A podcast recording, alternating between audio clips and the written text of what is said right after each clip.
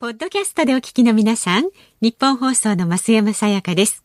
辛坊治郎ズームそこまで言うかは、24時間ご意見対応型のラジオ番組です。辛坊さんへのニュースに関する質問や、今日の放送を聞いての感想、明日の放送で扱ってほしいニュースなど、24時間受け付けています。あなたが番組を聞いたタイミングでメールを送って、感想やご意見をツイッターでつぶやいてください。お待ちしています。3月15日月曜日時刻は午後3時半を回りました FM93 AM1242 ニッポン放送ラジオでお聞きの皆さんこんにちは辛坊治郎ですパソコン、スマートフォンを使ってラジコでお聞きの皆さん、そしてポッドキャストでお聞きの皆さん、こんにちは。ニッポン放送の増山さやかです。ニッポン放送辛坊治郎ズームそこまで言うか。この番組は月曜日から木曜日まで冒険心あふれる辛坊さんが無邪気な視点で今一番気になる話題を忖度なく語るニュース解説番組今です。一番気になる話題はですね、はい。はい今日が3月15日だということですね。なんで？3月15日ですよ。はいはい。私の知り合いの看護師さんの誕生日で。おめでとう、はい。おめでとうございます。えーいやいやこの方ですね、ええ。いろいろ教えてくれるんですよ、ええ。あのーあ救救命救急センターかなんかにいるらしくて、うですか。コロナの対応もしてるらしくて。お忙しいです。ほだもんで、うん。あの看護師さんなんですけどいち早く打ったそうですよ。あ、注射。ファイザーの注射打ったそうですけど、打ったら、打った人ほぼ全員らしいんだけど、ん。筋肉注射打ってその打ったところが、ええ打ってから半日ぐらいで猛烈痛み出してそっから2日ぐらいすげえ痛かったって。あ、そうですたか。だ3日目にはケロッと何もなくなったんで、うんだから今回のあのファイザー製のワクチンに関して言うとこれも厚生労働省も発表してますが、ええ80%以上の人に痛み打った直後に打った箇所の痛みという副反応はこれはもう出るというふうにうん。覚悟はしておいてくださいねって、うん。実際に打った本人から聞きましたがえその人の誕生日が今日でした。今オープニングで3月15日と怒鳴った瞬間に思い出したの。あれ今日だわこれ誕生日。あの思いついたことを次から次へとパッパパッパあの発言なさるのいいんですけれどもね、今日ね時間がね、すいません。オープニングからね、いや、そうらしいですね。一日なんですよ。いやいやいやいやいやいや、聞きましたよ、聞きましたよ、これ。サンケイスポーツ見ましたか？今今見ました。今見ました。すごいですよ。すごいですね。大物二人がラジオ助っ人、辛坊氏の留守任せろはい、えーいうことで、私が4月から、えー太平洋横断に行くに際してですね、えー海の上からラジオ放送ができないというので、ねえーあの、どなたがやってくださるんだろうと思っていたら、日本放送も無茶しますね。月曜日、白くさん。火曜日、小倉さん。ね、小倉智明明さん。無茶ですね、これ。いやもう心完全ボランティアだと思いますよ。絶対ギャラなんか払えませんからね。まあね、そのあたりはね、本当申し訳ございません。本当によく言えません。申し訳ないアナウンです。ス室長がそういう言い方するとむっちゃ説得力ありますね、それ。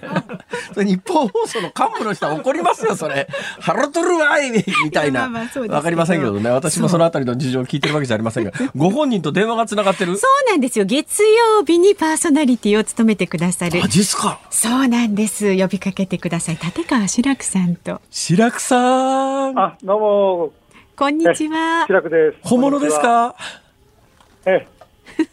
大丈夫ですか？なんか空気抜けてるような感じがするんですえ、いけやいやど。そ、そんなことないですよ。そんなことないえですか、えいや、今日なんか情報が解禁になって、はええ、あのーグッドラックが打ち切りになる志らくと、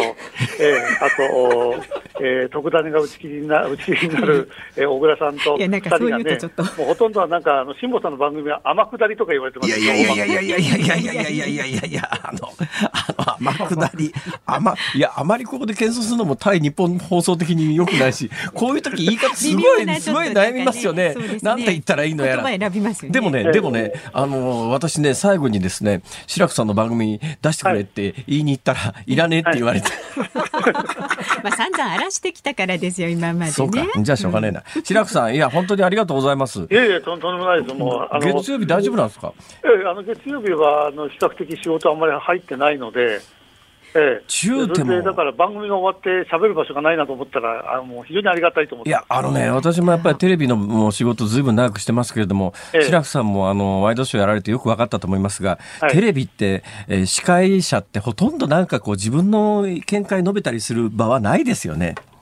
うん、まあでもあの、グッドラックの場合は、司会はあの国山派遣だったんで、私はコメンテーターみたいなもんで、いやいやいやいやいやいやずっと喋ってましたんで。いや、まあ、それにしても、あの、ラジオだと喋りしろ多いですから、えーね存分に、ね存分に暴れてください。そうだからサンスええプにも好きなだけあのやらさせていただきます。かなり好き勝手に喋りますっていうふうにいやあの実は私、出向までちょっと間があるので、そのあたりずっと、あのえー自宅でお聞きすることになると思いますが、すっごい楽しみにしてます。なんかね、自分聞くんでそれじゃ来りゃいいじゃないですか。えええ出向 するまでえ来てればいいのに。うわ、なんか元も子もない話になってきたぞ。なんかよむっちゃ余計なこと言ったな、今俺。すみません、あの、もう、あの、いや、番組、あの、あの、猿と同時に行きますんで、はい。えもうあのぜぜひご無事にえお戻りになっていただくのを待ってますので。あーありがとうございます。どうもですね、今のところですね、噂によると、太平洋上の私、まあ、基本的にあの、太平洋上って携帯電話も何も通じませんから、は連絡手段がないとは言われているんですけど、ええもしかするとですね、アナログ音声通話ぐらいはできるんじゃないのって噂もありますんで、あそうですかの、は、はいいえー太平洋上でお邪魔することも絶対ないとは言えないというような噂もありますんで、よろしくお願いします。それ楽しみにしてますんで、はいあのぜひともあのまたクジラに乗り上げないようによろしくお願いします。いや、ありがとうございます。今ね、それでいろんな人がですね、クジラの天敵ってシャチなんですよ。ええ。それで、あの、クジラにシャチの絵を描いたらいいんじゃねえのっていうような話とかですね、シャチの置物をくれるとか、そういう人が今たくさんいらっしゃいましてですね。もう、あの、お守りだけは山ほど溜まってきて、あの、いや、私的にはですね、ええ。あのもちろん無事帰ってきてほしいんですけど、もう一度あのその大きな魚にぶつかって、自衛隊に助けてもらって、謝罪する姿をもう一度見たいっていうのはありました。頑張ります頑張りますえ、今度はあの、世間様にごごご迷惑をおかけしないように言ってまいります。えー、でも、だけど、白くさんにもご迷惑すでにおかけしてますからね。そんなこと言えないんですけども。え本当にありがたい限りです。本当に、本当にありがとうございます。あの、楽しみしてますんで、えーあの、もう、思いっきり喋ってくあの、何喋っていただいても責任は全部ですね、私、あの、不在する責任もありますから、もう、白くさんがどんな暴言吐いて、どんな不祥事を起こしても、全部の責任は増山さやなんでかさんが取私でりますすから。かちょっと。こうそういうわけには参りませんけど。いやいやいやいや。お願いします思う存分やっていただいて。ありがとうございま。す。こちらこそ本当にお忙しい中、今日もありがとうございました。えそれでは、どうも失礼します。来週からよろしくお願いいたします。はい失礼いたします。来週のね、月曜日担当してくださいます。やっぱり立川志らくさんは再来週だ、再来週。ごめんなさい。再来週、いや、白くさん、やっぱりね、人格者だよね。まあ、小倉さんもそうだけどさ、そうじゃなかったらさ、私がこうやってね、大変お題行きますから、ちょっと失礼しますって言って、もうじゃあそこを埋めてやろうかと思わないですよ、普通。これよっぽどですよ、これ。じゃあ感謝して。いやもう本当にね私ねもうね志らくさんの住んでらっしゃるところどこか知りませんけど、そっちの方向と小倉さんの住んでらっしゃる方向と もうそっちの方向には足向けて寝ないと。そうですよ。これを誓います。はいで、い私ね、今、この足向けて寝られないねとか、足向けて寝ませんとか、いろんなところで言いまくってますんで、今後は立ったまま寝ると。どっちの方向向いても寝られないのでもう今後はね立ったまま寝ると。はい。えーそういうことにさせていただきます。そのくはいらいしないとえね。えそうなんですはいえいやー、びっくりしたな、もう。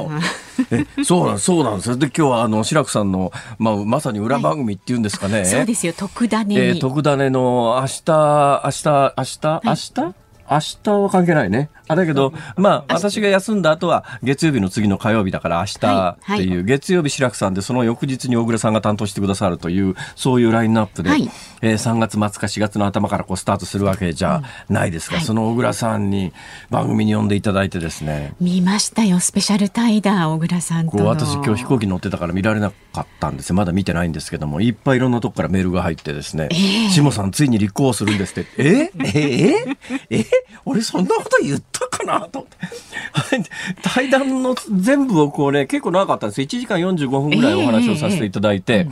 ほいでいやあれそんなことみんなからメールが来て辛坊さん立候補ね立候補おめでとうございますとかわけのわかんないメールがいっぱい来てですね、はい、はい。俺そんなこと言ったかなと思って思い返してみたんですが、どうも思い当たる節があるようなないようなあの、それっぽいことはね、確かにおっしゃってましたよ。あそうですか、うんそうですそうです。わかりました。じゃあまあ言ったことに関しては責任持ちますけれども、別にすぐ立候補するというそういう話では全くありませんので、はい。はい。えーその辺ぜひあの誤解のないように一つお願いしたいと思いますけれども、い、やでもいい経験でした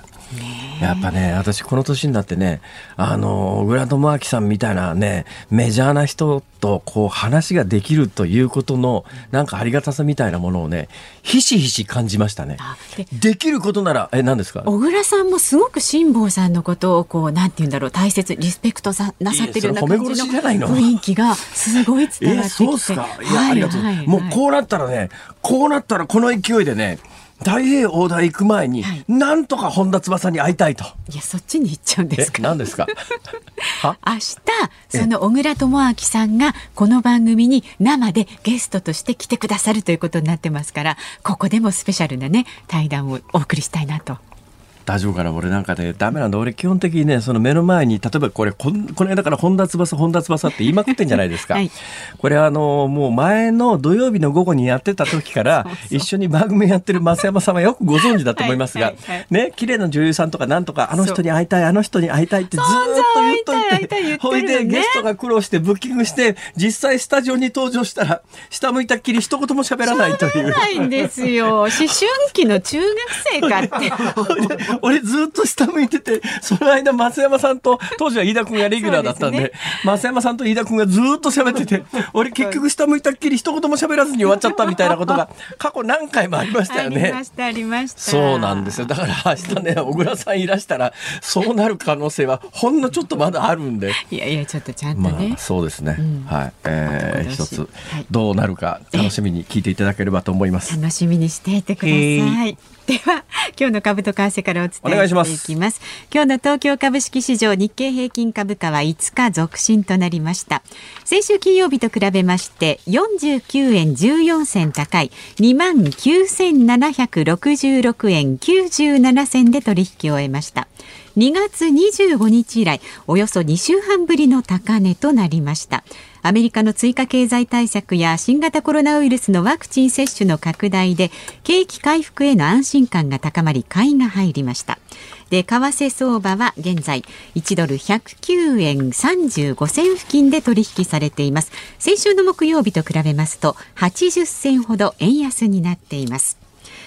さあ辛坊治郎ズームそこまで言うか。この後は週末のニュースを振り返るズームフラッシュ。4時台には政治ジャーナリストの田崎史郎さんスタジオに生登場です。総務省の接待事件そして緊急事態宣言についても伺っていきます。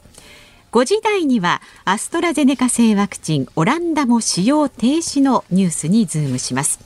ラジオの前のあなたからのご意見お待ちしています。メールは zoom zoom アットマーク 1242.com 番組を聞いての感想はツイッターでもつぶやいてください。ハッシュタグ漢字で辛坊治郎、カタカナでズーム、ハッシュタグ辛坊治郎ズームでつぶやいてください。で、今日はプレゼントがあるんです。大分麦焼酎二階堂 900ml 入りを2本セットにいたしまして、24人の方にプレゼントいたします。ね、ご応募ください。ご応募は二十歳以上の方に限らせていただきます。年齢制限 OK だ。OK。必ずね年齢をお書き添えくださいね。900ミリリットル2本ということは、はい一升ということですね。っていうことになりますね。1.8リットルですね。はい。で、またご応募はですね、今日の深夜0時までお受けしますので、ラジコのタイムフリーやポッドキャストでお聞きの方もぜひご応募ください。なお当選者の発表は商品の発送をもって代えさせていただきます。ご応募お待ちしております。どうやってこれ応募するんでしたっけ？あ、メールで送ってください。ズームアットマーク一二四二ドットコム。これね、大分麦焼酎二階堂希望っていうのを書いていただけるとありがたいです。はい、二十歳以上の方です。はい、住所も書いてください。あの商品をね発送するのもありますからね。ぜひお願いいたします。お待ちしております。辛坊治郎ズームそこまで言うか。このコーナーでは辛坊さんが独自の視点でニュースを解説します。まずは先週末から今日にかけてのニュースを1分間で紹介するズームフラッシュです。IOC のバッハ会長は12日中国から東京オリンピック・パラリンピックの参加者向けに新型コロナワクチンを提供する申し出があったことについて接種は中国製のワクチンを承認している国と地域に限るとの見解を示しました。気象庁によりますと今日午前0時26分ごろ和歌山県北部を震源とする強い地震があり和歌山県湯浅町で震度5弱を観測しましたアメリカの政府高官はバイデン政権が先月から北朝鮮当局との接触を試みていると明かしました。現時点で北朝鮮側からの返答はないそうです。毎日新聞が今月13日に行った全国世論調査によりますと首都圏の1都3県に発出されている緊急事態宣言について3月21日以降も延長すべきだと答えた人は57%でした。気象庁は昨日東京で桜が開花したと発表しました。これは平年より12日早く去年と並んで統計を取り始めてから最も早い開花となりました。現在公開中の映画新エヴァンゲリオン劇場版の公式サイトは映画館で盗撮された映像がインターネット上に公開されている問題について厳しく対処していくとのコメントを発表しました。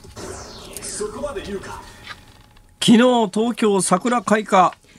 びっくりしましたね。私のイメージで言うと桜の開花っていうか、まあ開花というか見頃っていつ頃かというと小学校の入学式の頃っていう、うんね、4月の7日8日あのあたりが桜のピークっていうソメイヨシノのピークっていうイメージがなんとなく染みついてるんですが、うん、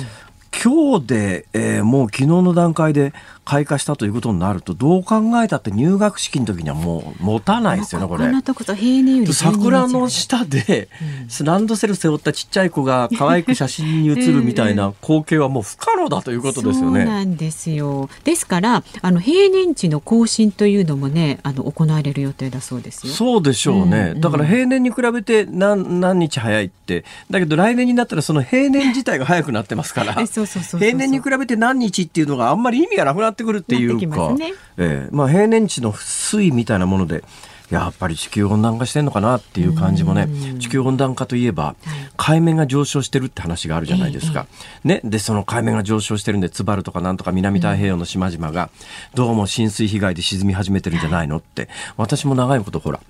まあ、増山さん知らないと思いますけど、私ちょっと船に乗ってるもんですから、はいはい、行きつけのハーバーみたいなやつがあるわけですよ。で行きつけのハーバーで、海面が上がってるのかどうなのかって日本で、これどう思います？私ね、いろんな人に聞いて回ってるんです。自分で行った感覚ではわからないんです。なぜかというと、はい、基本、船つなぐ桟橋っていうのは浮き桟橋ってやつですから、うんうん、海面が上昇すると桟橋自体が上がるんですね。コンクリートの固定の桟橋につないでると、海面の上下度は分かりますけれど、浮き桟橋自体が上下しますから、海面が上がってんだか下がってんだかよく分かんないんですが、ただいろんな人に話を聞くと、皆さんの印象は共通してて、瀬戸内海あたりでも、そういえば、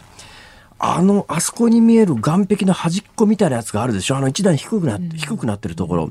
昔はね、あそこまで水が来ることってほとんどなかったんですが、最近あそこずっと水に浸かったまんまですよっていうような声は、確かに聞きます。目視できるぐらい変わってる、うん、だけどもうちょっとね、重要な話で言うと、はい、海面の上下動っていうのに一番大きな影響を与えるのは風なんですよ。で風で吹き寄せられることがありますから、から海面の高さって割としょっちゅう変わってるんで、えー、それが本当に地球温暖化による海面上昇なのかどうなのかというのを数値で判断するというのは実はそんなに簡単ではないらしいんですが、全体の印象としてやっぱり、やっぱり海面上がってんじゃないのっていう人多いですね。だもしかすると今回の桜のソメイヨシノの開花がどんどん早くなってるのも関係がないとは言えないよなっていう感じがします。次のニュースで新エヴァンゲリオンの公式サイトで映画館で盗撮映像が。そうあの映画館に行くと「ストップ映画泥棒」って言って、映画始まる前に、えっと顔がビデオカメラみたいな 今時そんな古い形のビデオカメラのや 誰が使ってんだよみたいないまだにあれですけどいまだにあれなんだけどあの音楽も変わらないしあの出てくるカメラマンみたいなおじさんも変わらないんだけど、ちょっと前までは綺麗なお姉さんが一緒に出てたんですよパッケージで。そうでしたっけ？ストップ映画泥棒っていうともうこのお姉さんっていう。私あのストップ映画泥棒の、あの映画館の映画始まる直前の CM に出ていた女の子がすっごい好きだったんです。あ好きすっごい好きで。あのストップ映画泥棒の女の子を見るために映画館に通っていたのに、数年前から出てこなくなっちゃったんだよね。そうでしたっけ？で、そんな有名な女優さんでも何でもないので、どこの誰かもわからないんです。一度ね、昔ネットで調べたことがあって、その時には 名前までたどり着いたんですが、えその後どうしてらっしゃるんだろうと。できることなら一度、えー、お会いしたいと。まあ。この番組のゲストに来てくれないか。ストップ映画泥棒について語ってもらいたいと。えー、ダメですよ犯罪ですからね。そうですよ本当によ、えー、だけどそんなそんな優れた画質では撮れないと思うんですけどね。ねそうまでして盗撮画像を見たい人がいるっていうところもまあ問題だろうなという気はいたしますが、それにしても中国製のワクチンを IOC が使うと。はいはい。これあの何でもね提供されたから「へいへいそれじゃあお願いします」って言うなよって感じもね正直しなくもないですよね。今中国に関して言うと。まあスポーツとねえー、政治は切り離すべきだという永遠のずっとこういうスローガンというかテーマがありまして、まあ、現実問題として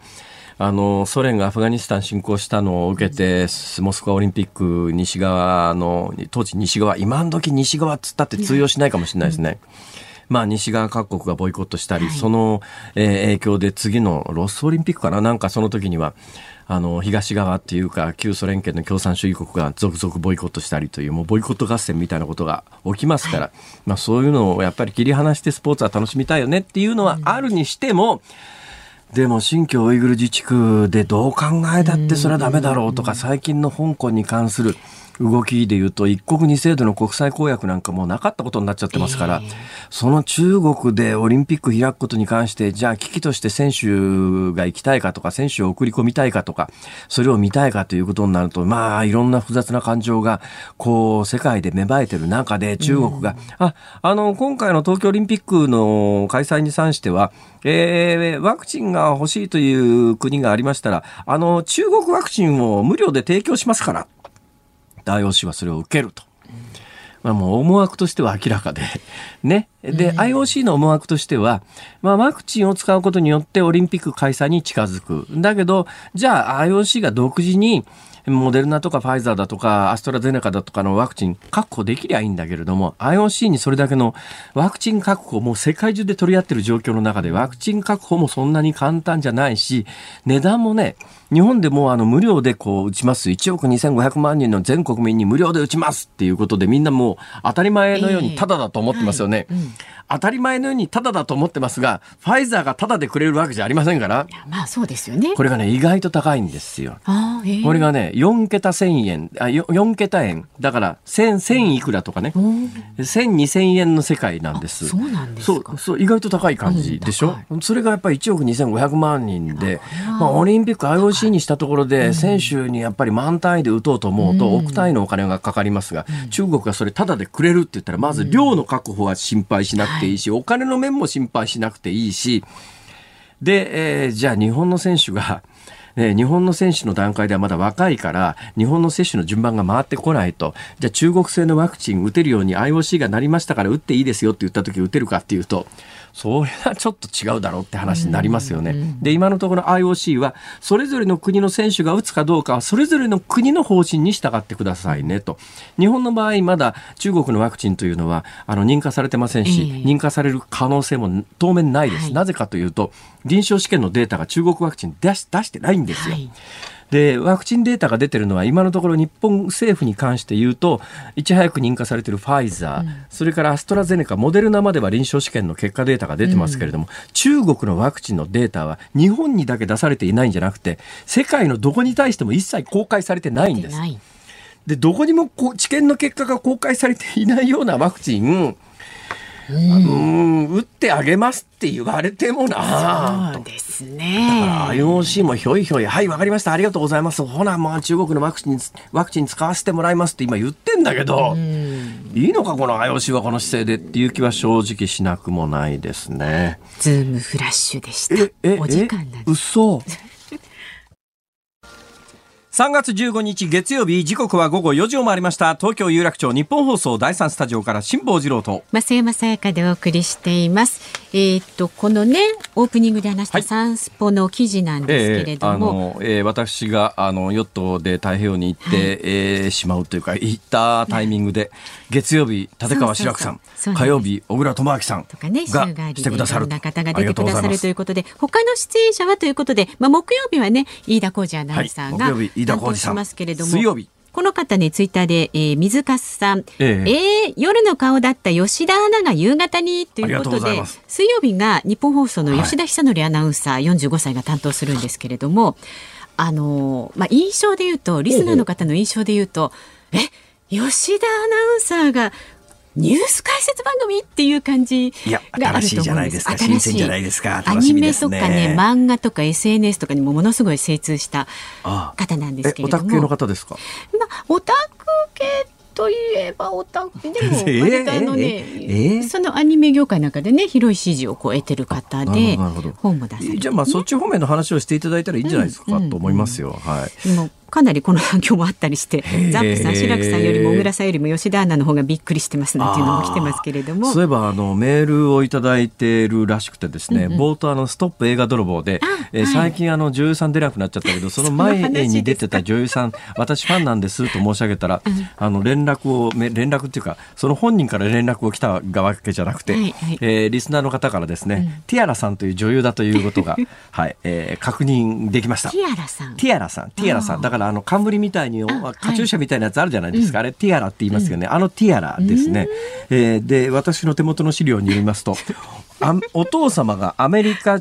あ、おじいさんがアメリカ人で、お父さんがハーフで、お母さんが日本人のクォーターらしいですよ。あなるほど。そもそも日本語通じるのかっていう問題がありますね、これ。ゲストに来ていただいたとしても。うんというか、はい、そもそもこの情報をこんなに詳しくここでお伝えする ストップ映画泥棒。いやいやいやストップ映画泥棒の女優さん気になってらっしゃる方は多いと思いますよ、言われてみればああっていう感じ、ね、そうでしょ顔見たら思い出すでしょ、う。んうん、私ね好きなんですよ。なんとかならんか。あのいろはさんはいいんですか？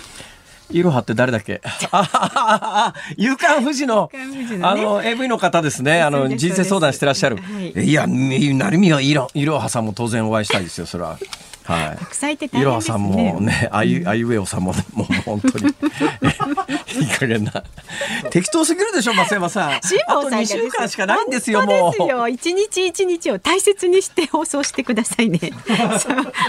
頑張ります。まだまだご意見お待ちしています。メールはズームアットマーク一二四二ドットコム。え感想ツイッターでもハッシュタグ辛坊治郎ズームでつぶやいてください。今日はプレゼント大分麦焼酎二階堂から九百ミリリットル入り2本セットにして24人の方にプレゼントしています。20歳以上の方限定ですからね。必ず年齢とご住所などお書きになりましてズームアットマーク 1242.com まで送ってください。今日の深夜0時までお受けしておりますのでお待ちしております。さあこの後は政治ジャーナリストの田崎史郎さんのご登場です。ニッポン放送辛坊治郎ズームそこまで言うか。辛坊さんが独自の視点でニュースを解説するズームオン。この時間特集するニュースはこちらです。参議院予算委員会の集中審議に東北新社と NTT の社長を参考人招致。参議院予算委員会は今日集中審議が行われ総務省幹部の接待問題で野党が参考人招致を要求した東北新社の中島信也社長と NTT の澤田純社長が出席しました。さあ専門家にお越しいただいております。政治ジャーナリストの田崎史郎さんです。どうぞよろしくお願いします。よろしくお願いします。ありがとうございます。すいません、えー、あのそもそもお伺いしたいんですがはい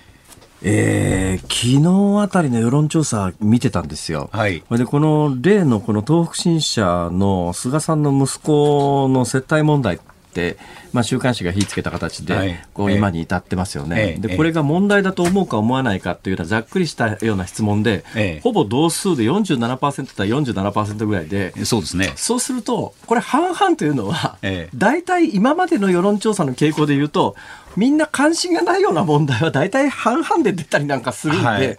どの程度これ世間の皆さん関心あるんだろうっていうのが素朴なあの疑問としてあるんですかね。それほどないのと、あとはやっぱりあの菅総理が最初の段階であの息子と別人格ですと、はい、言われて、で我々メディアの面から見る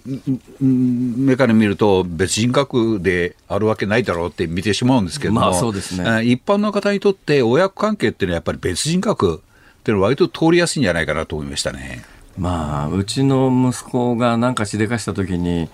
まあ、私はうちの息子が何かしでかしたら責任取る覚悟ではありますから、常にその覚悟は固めておりますが、あそうですか、まあ、はい、そそれはまあ要するにあの、単にテーブルひっくり返すきっかけに使いたいだけ の話で、うちの息子に何かあったらすぐやめてやろうとかずっと思ってるんですけども。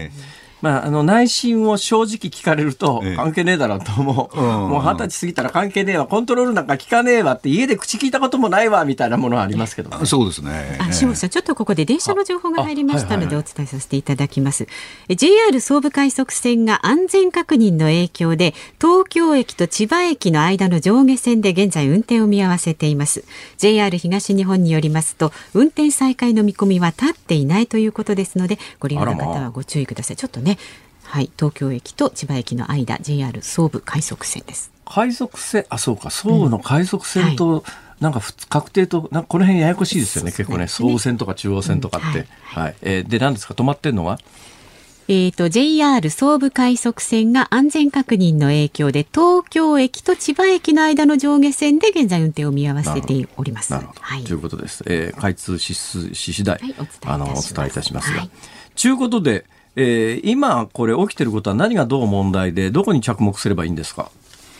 それは今の参院予算委員会でのこの総務省の接待問題ですか？はい、であの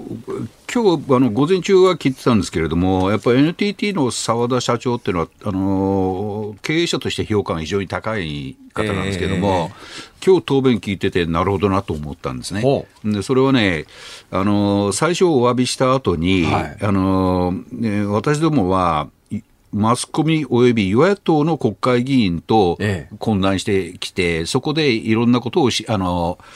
意見交換してますっていう。はは。マスコミとね、与野党マスコミと与党だけじゃなくて、野党も、この NTT の幹部とか、東北新社の幹部とか、ええ、まあ多分今回名前が上がっていない、それ以外のマスコミ関係だとか、総務省の傘下で総務省が許認可握ってるような 業種のトップは、ええまあよ、みんな飯食ってるってことですね、早 い話が。そうです。野党って言ったのがやっぱり味噌ですよね。あでだから野党の方でもあの NTT のあのあの迎賓館みたいなハウスをね。あるんですか？その,、えー、その行ったことあります？僕ないんですよ。案外シャビーなところらしいんですけども行った人に聞くと。シャビーって、えー、シャビーってそれシャビーは通じますかね？シャビー大丈夫ですか？シャビーは。シャビー、あ、みすぼらしい。ものすごいけど首振ってる人そうですね。まあ、あの、そうですね、みすぼらしい。はい。それが一番いい役だと思います。そうですね。それで、あで、その後、澤田さんは、どういう方と会食してるんだって聞かれたら、そこについては、あの私たちは上場企業なんで、えー、事業に差し障りあるんで言えませんという答えで、名前は言わないんです、ね、結局のところ、その手の接待って、まあ、日常茶飯事でずっとあっ、どこの部分をどの程度問題にするかっていうのは、なかなか難しいところではありますよね。そうです。っていうかね、え、私は基本的にその手の接待、てか飲食自体があんまり好きじゃないので、私は基本断りますし、行かないですが、ただ私みたいなローカルニュースのキャスターですら、例の道路公団民営化の時に、とある道路公団関係のトップの人が、飯食いましょうって言ってきて、ええ、そたまたまなんかね、一回だけ行ったことがあって、超高級ステーキハウスみたいなところで、ええ、それなりに高そうなワインが出てきたけども、え、私よくわからないんで、となんかその、接待してくれた側が、このワインはこのぐらいすごいんだってうんちくかますんですけど、はあ、そうですかっていう、結局ごっつぁんですって帰ってきたことが一回だけありますけどね、後にも先にもそれ一回だけですね。ただ、世間的にはそういうこと普通にあるわけでしょ。そうですね。だからね、それ私は問題だと思いますよ。ね、そういうことがあってはいけないと。まあ、まあ、例えばよ、例えばまあ北欧のどっかのそういうことがほとんどないようなちゃんとした国ってあるじゃないですか、うん、そういうところの倫理観だとか価値尺度に照らすと、日本で行われていることって、まあ、あまりにもこうアジア的というか古風というか、うん、あの一世代前みたいな感じはしますけども、うん、日本社会ってそういうところで長年動いてきたところがあって、でどこまで問題視すべきかということについて、国民は本当に怒ってるかというと、ええそんな細かいことっ、まあ、そういうことあるよねって感じだと思います。よ。7万円、ね、よくあの新聞なんか読むと、7万円もの接待飯を食って、どうやったら7万円、7万円金があったら一月暮らせるみたいな話で、そうそうそういや、それちょっと、それでなんか、あの役人クビになったりしてますけど、なんか日本って、あいい国だなって、素朴に思いましたね、私は。あのその例は山田あの前の内閣広報官の話なんですけども、あの関係者に聞きましたら、あれ、他の東北新社の人たちはかなり高いものを頼んで、ええ、山田さんは病み上がりだったもんで、安いコースを頼んで、はあ、3万かなんかだったらしいです。ほうでもあの東北新社の方々がかなり高いワイン飲んで、ええ、その結果、下あたり7万円になったんですね。で、自分はその3万円ぐらいの食事のつもりなのに、でも7万円って聞かれて、ああってびっくりしてる。3万円でもだからね、だからそういうことを。まあ、逆に言うとその程度しか追求するものがないくらい、ええ、日本って素晴らしい国なのかしらとか思ったりもするんですよね。国会論戦が低調ですよ。ですよね。だってね、今回の本質、何が本質かというと、誰も問題視してませんけれども、あの外資規制、外資規制クリアできなかったから、もしかすると、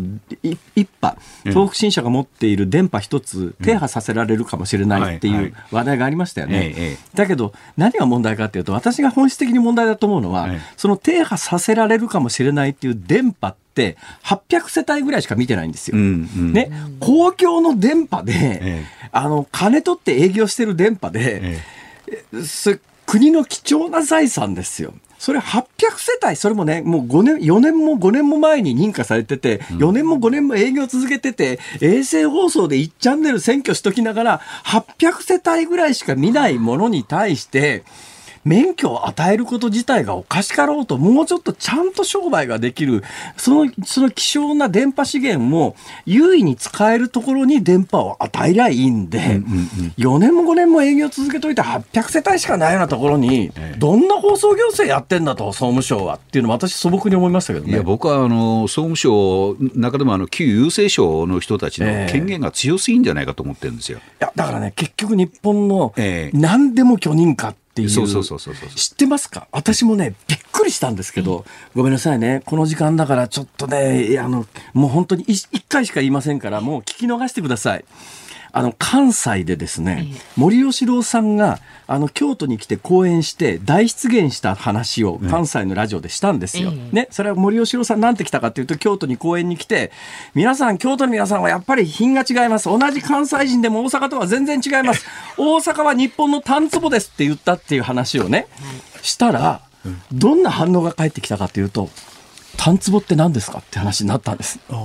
あ、単壺知らないんだって。で、さらにそこから話は進んでいくんですが、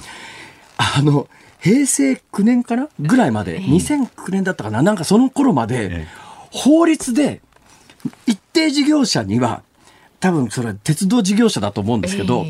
単壺設置義務っていうのが法律で決まってたんですよ。あそうですか。そんなこと法律で決めるかと。だ役所がそういう規制でがんじがらめになってて、でささらに最近で言うと、ほとんど反発もされてませんが、ドローンの免許を新設するって言うんですよ。ドローンを飛ばそうと思うと、今200グラムより小さいドローンはトイドローンなんですが、200グラムを超えると業務用のドローンになって、これはまああの飛ばせるエリアが限られてくるんですが、今後、役所が間に入って、ドローンを国家資格にするっていうと、これ巨大利権ですよ、また。巨大かだわかんないけど、まあ、ちまちま。ごめん、巨大じゃない。極小利権だけど、そういうところで役所がちょっとずつなんか許認可権限で利権を作って構築して、まあ、天下り先確保して、ちまちま老後の安定策みたいなことを、いっぱいやる中で多分もうちょっと大きな総務省の電波行政とか旧輸出省の電波行政とかこれ電波行政だけじゃなくて自動運転でも自動ブレーキでも国交省でもそうなんだけど日本の役所の細かい利権で日本国中がんじがらめになってそのせいで過去30年間日本の成長がピタッと止まったんじゃないのかっていうのがごめんなさい喋りすぎた。喋りすぎました。田崎さんどうぞ。え？私何か喋るんですか？それ 同調しちゃまずいんじゃないかと思うんで、僕はあんまりしないでいきます。本当にどうなってんだ日本大学所はと 私なんかね、この商売やっててつくづく思いましたけど、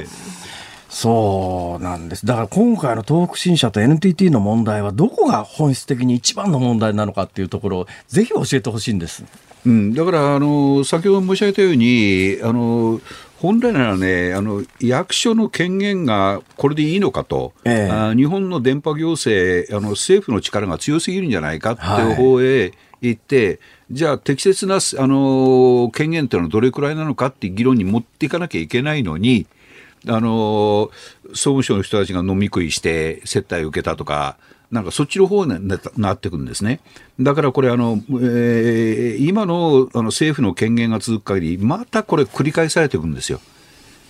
そうですよね。えー、だってこれね、だけど放送局を通じて電波に乗せて喋るにはものすごくリスクがあるのは日本放送だって免許事業ですから、ね、だからこの免許事業と放送局と免許に関して何かを言うのは私は適切ではない、この場はね、はい、インターネットのチャンネルかなんかで言えばいいんだけど、ここで言うのは適切ではないんだけれども、私やっぱりこの業界に40年ぐらい飯を食っていて、そのおかげで飯が食えているんだけれども、公共財である電波を誰ににいくらの値段で使わせるかということに関して、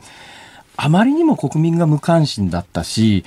国会でそれが取り上げられることもなかったし、多分与党も野党も背景にいろんなものを抱えながら、それを国会で追及するという状況になってこなかった延長線上で今起きてることだけれども、国会で話題になるのは何万円の飲み食いしたとか、えー、首相の長男がどうだとか、はい、そんな話になるでしょう。うん、だからこういう具合に強い規制が行われている、それをあの与党の議員も野党の議員も、ええ、まあ、いいと思ってるんですよ。これを規制改革しようっていう声が上がってこないんですね。全く野党もそのあたり、なんか本気でやろうっていう感じがないですよね。そうですね。で、与党はこれでいいと思ってるから。ええそこへあの、そういう問題点をもうちょっとクローズアップさせた方がいいんじゃないかなとは思いますね。だから今ね、その日本国内ではもう40年間どころか、だから田中角栄郵政大臣以降だから、50年、はい、60年変わってこなかったんだけど、うん、ここへ来てネットフリックスとか、アマゾンプライムとか、えー、インターネットという電波を使わずに動画のコンテンツを流せるところが海外からやってきて、まさに黒船黒船襲来で、はい。だから業界もそうだし、郵政省、総務省もそうだけれども、そのあたりがみんなぐるみになって、黒船来週と、まあ、ある意味戦ってるっちゅうか、なんかあの、食い止められないものを、万里の長城みたいなものを築いて食い止めようとしてるっていうかですね、なんか無駄な抵抗っていうかですね、はい、ぶっちゃけそんな感じがするんですよね。えー、だからネットフリックスなんかは結構ハマりますよね、映画見ちゃうんですよ、僕らでも。そうなんですよ。えー、え、田崎さんの世代でもそうですか？見てしまいますね、やっぱり。えー、うん、そうですか。いや、私はもう基本的にね、地上波しか見ません、聞きません。あ、そうですか。いや、あの、安倍総理と総理在任中にお話したときに、安倍総理、あの、話してるときに、この映画面白いっていうのは、ネットフリックスであの配信しているザ・クラウンでしたよ。で、あれを、あの、面白いって言われて、あらすじをずっと喋るんですよね。よく覚えてらして。えー、よっぽど好きなんですね。うん。で、君のを見たらって言われて、一部見ましたけれども、うん、確かに面白いですよ。うんあれ、増山さんも見てですか？私も見ました、途中まで。あ、そうですか。面白いです私ね、今週ね、あの、アニメ版の進撃の巨人、巨人にすっかりはまってしまいましてですね、昨日一日でエピソード1の16話まで見ました。まとめていきますかね、志保さんね、見る気になるとね。止まらなくなっちゃうんですよ、あれ。よくできてますよね。えー、何の話？いやで NTT の社長と東北新社の社長ですよ、国会国会の参考人招致ですよ、はい、これ、どうなるんですか、これから。うん、これから、あのー、今日その澤田さんが誰か名前出すのかなっていう話もあったんですけど、出さなかったですから、澤田さん、NTT の社長ですね。えー、だからこの後、あのちょっと不明な点で残っているのは、あの東北新社の外資規制、あの違反していることを自ら認めて総務省に相談したと、えー、あ東北新社は言っていて、一方で総務省の方はそれを覚えてないっていうふうな、その食い違いがあるんで、その食い違いの問題を野党は追及していくでしょうけれども、まあまあ、あの予算は再来週25、6日頃には成立になるんで、あ自然とちょっと、あの遠のいていくような感じがしますね。まあ、一応、形だけとは言いながら、あの参議院で議論はしてますけれども、ええ、元から衆議院通過した段階で予算が通るのは決まってるわけで、そうですね。なんかこれ、論争してる人たちも、せないというかですね、ええええなんかやる気ないっていうか、やる気はあるのかもしれないけれども、情熱が伝わってこないですよね。そうですね、どうしたもんですかね、これ、日本の政治はこれでいいんですか？いや僕はこんなもんだろうと思ってるんで。はははじゃねえよ。田崎さん、はいはい、しっかりしてくださいよ。えいえいえやっぱりね、あの政治ジャーナリストがちゃんとしないと政治ちゃんとしないですよ、そら。いやね、あの居直るわけじゃないんですけれども、えー、政治家の方を選んだのは国民なんですよね。そのその 直ってるもう皆尾さんの一票民主主義のね民主主義の鉄則っていうかね大原則はね、えー、あの国民のレベルの政治しか持てないっていう格言がありますそうそうだからあの政治家が悪いって悪いって言われる方は結構多いんですけどもでも投票したのはあなただよねと、あなた方の一票によってあの人たちは成り立ってるんだねって言いたいんですよね。まあ、それを言っちゃおしめよっていう感じもしなくもないですけれども、えー、どうなんですか、菅総理、今のところ、これ、メディアによって世論調査ばらばらで30%台から50%台ぐらいまであるんですが、実際の支持率がどうで、今後どう展開するのか。あの支持、不支持が拮抗しているぐらいの政権だと思うんです。ええ、で、菅さん自身、やっぱり12月、去年の12月の半ばぐらいから、えー、1月の下旬ぐらいまでが一番調子が悪かった。はあ、あ僕はずっと見ていてあの、官房長官が総理大臣になるプロセスだとずっと思ってるんですよ、えー、で官房長官っていうのはあの、事実を伝える、説明するっていうことは仕事でいいんですけれども、はいあの総理大臣になった以上あの、国民を説得する、国民に何かを伝えて動かす、はい、ということをやっていかなきゃいけない、えー、それはようやく1月下旬ぐらいからできるようになって、今、あのー、その部分では軌道に乗ってきた。あしかしながら、やっぱり、あのー、菅政権の欠点はもう一つあって、菅に菅なしっていう言葉があるんですよね。はいはいはいで、例えば山田真紀子さん、内閣広報官前のを着るときに、え誰もきあの切れって言わなくて、はい、あの総理の了解を得て霧に走る人もいなかったんですよ。えー、だ安倍政権下であの10人の閣僚があの辞任してるんですね、はい、首切られて、ね、結構、結構やめてますよね。えー、で、はい、7年8か月の間に。まあ、中には、今から思えば、しょうもない、それ大臣クビにするようなネタかみたいな話でクビになった人も何かいます、ね、いますけどね。で、その時あのクビにしてたのは、すべて菅さんなんですよ。なるほど。安倍さん自身はね、えー、あの自分で手を下してないんですよ。えー、で、安倍さんに、これなんで総理やられなかったんですかって聞いたら、返り血を浴びますからって言われたなるほどね。で何かやめさせるっていうのは、ええ、あの相手に対してから恨まれるわけですね。そそうだで今、菅さんが、えー、そういう人がいないってことです。ああの菅さんに返り血浴びても、これを人はやっぱりやめてもらう。それが菅さんのためであるというふうに動く人があのいない、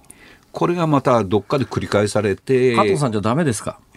加藤さんはね、非常に有能な管理ですよ、はい、管理ですけども、そういう泥をかぶるタイプじゃないんですね。なるほどね。えー、うん。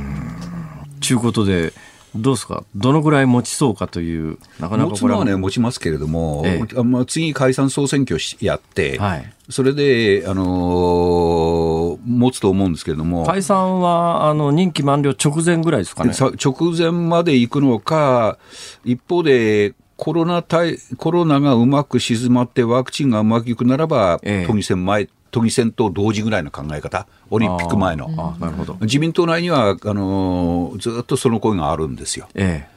え、だからそこで勝利すれば、まああの自民党総裁選。総裁選で再選されたも同然になるんで、はい、3年の任期、なるほど。えー、だから2024年の秋までは続くであろう政権だろうと思って見てますけどね。なるほどうーん、ちゅうことで、えー、多分私が太平洋に出る前のご出演は最後だと思いますけれども、いろいろお世話になりました。いやいや、いや、それちょっと、ちょっと、その、その言い方勘弁してくださいよ、それ。みたいななんか、あの、そうやってお世話になりましたとか言われると、いや、あ、そうですね。数ヶ月後にね根性のお別れでみたいな感じになるじゃないですか、それ必ず来。ていただくといそうみんななんか約束で生きてね。帰ってくださいねとか、これ絶対この人死ぬと思ってるなとかって、そういう会話ばっかりなんですよ。死んでくれと思ってんのかわかんないですよええええどどういうことですかそれ。あのえー田崎さんありがとうございます。お約束してまたぜひお越しになってお体ねお大切に。はい、ありがとうございます。もうそこそこいい年ですから。そうあ違いましたっけ？70です。七十あ七十あー古希七十あ七十かまだ。まだまだ。まだまだだなねこれからですよ。しかしあなたいい声してるね。ありがとうございます。ええ？田崎田崎史郎 日本放送アナウンス室長を声で褒める。ちょっと落ち着いた声じゃないですか。いやだってアナウンス室長ですよ。いや本当にもう全然。はい日。本放送のアナウンス室の頂点にいる人ですよお時間です。どうもありがとうございました。ありがとうございました政治ジャーナリストの田崎史郎さんでした。ありがとうございましたありがとう。ございました。3月15日水曜日時刻は午後5時を回りました辛坊治郎です日本放送の増山さやかです。さあではここで辛坊さんのエンディングリクエストをお聞きします。渡辺真知子唇よ熱く君を語れ。はい。どうですか？いいと思います。はい。突然ですね。いや突然じゃないんですよ。こう冒頭ですねノーモア映画泥棒のあの女優さんは誰？ってティアラさんって話があったじゃないですか、はで私ティアラさんとか本田翼さんとかどうして好きなんだろうとこうこうずっと考えてたら、はあのね唇の感じがですね、そんなに薄くもなく、そんなにむちゃくちゃポテットっていうわけでもなくその間ぐらいの、あの上品な唇が好きだということに自分で気がついてあ唇だな唇唇唇唇よ熱く君を語れ。渡辺真知子。以上わかりました。じゃあ今日のエンディングはそあれれで。あれ？あれ？反応薄薄いなそうなんだって感じの顔みんなしてますけど。反応は薄いぞ さあ、えー、ちょっとメールをねご紹介します。お願いします千葉県市原市のキララさん。ええ辛坊さんのインスタ見ましたあ。インスタグラム誕生日祝いのケーキ美味しかったですええあか、お嬢様のケーキも負けていませんねって。そうなんです。私はあの、ツイッター辛抱の旅 N というのは、これ2年前にね、えーあの、構成作家の鍋ちゃんが勝手に始めて ですね、おいおい、勝手に俺の名前使ってなんかツ ツイートすんなよみたいな話で、私が途中から乗っ取った辛抱の旅っていうのがあるんですが、ええはい。これが基本的に政治的な話であるとか、時事問題に関して語る時の、ええ。えー公式ツイッターになってますけど、それとは切り離して完全に純粋にプライベートの話は、インスタグラム辛抱二郎というのに、はい。えーで、うちの娘が作ったケーキなんかあげたりなんかしてるんですけど。あれはお嬢さんが作ったケーキなんですね。いやいや、あのね、イインスタグラムに最近2つあげてるんですがあー、一つは娘が作って、もう一つは市販のやつに手を入れた感じですね。ええうん。まあそんなことで背景も含めて書かれて書いてありますんでただまあこれはちょっとねあの子供の名前とか出てきますからねあ ちょっとあまりこうラジオで言うような話でもなかろうと思いますが、ええまあ、別に制限してるわけではありませんが、まあよかったらね。はいよかったらぐらいで大丈夫ですはい。えー、それからですね。はい熊本の方ガソリンスタンドの社長さん。ほうほう。ヨットで太平洋横断すごいですね。熊本の有明海まで寄ってくだされば経由あげますよ。ありがとうございます。思います。いや、それがね、今悩みの種でですね、まあ大きな声では言いづらいですが、ヨットハーバーで軽油を買うとそこそこ値段がするんですよ。うん。で、ガソリンスタンドで買うにも、今制限が厳しくなって、軽油でもセルフのガソリンスタンドだと自分でポリタンクに入れられないんです。友人、今ね、あの、ガソリンの場合は、もうガソリン携行管で当然のことながらものすごい法律が厳しいんですが、はい。軽油とガソリンは、引火点とか全然違うんですよ。でまあ、軽油の方が安全なんですが、はい。その軽油ですら、セルフのスタンドでは自分でポリタンクに入れられないんで有人のガソリンスタンド探さなきゃいけないんだけど、ね。今もう有人のガソリンスタンドなんかないのよ、本当に。まあ減ってますよね。ええ。でちょっと今どうしようかと思ってね困ってるんですがちょっとその方あ熊本ですか？ちょっと遠回りすぎないかそれ経路的にはですけれども、そのまんま尖閣かはなんか行っちゃってお気をつけください。はいさあメールはズームアットマーク一二四二ドットコム、ツイッターハッシュタグ辛坊治郎ズームでつぶやいてください。お待ちしています。辛坊さんが独自の視点でニュースを解説するズームオン。今日最後に特集するニュースはこちらです。アストラゼネカ製のワクチンオランダも使用停止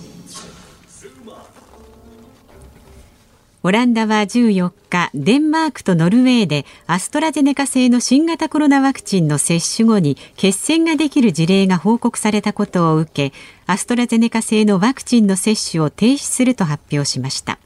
その一方でアストラゼネカ社は14日オックスフォード大学と開発した新型コロナワクチンの接種データを検証した結果血栓との因果関係を示す証拠は見つからなかったと発表しました。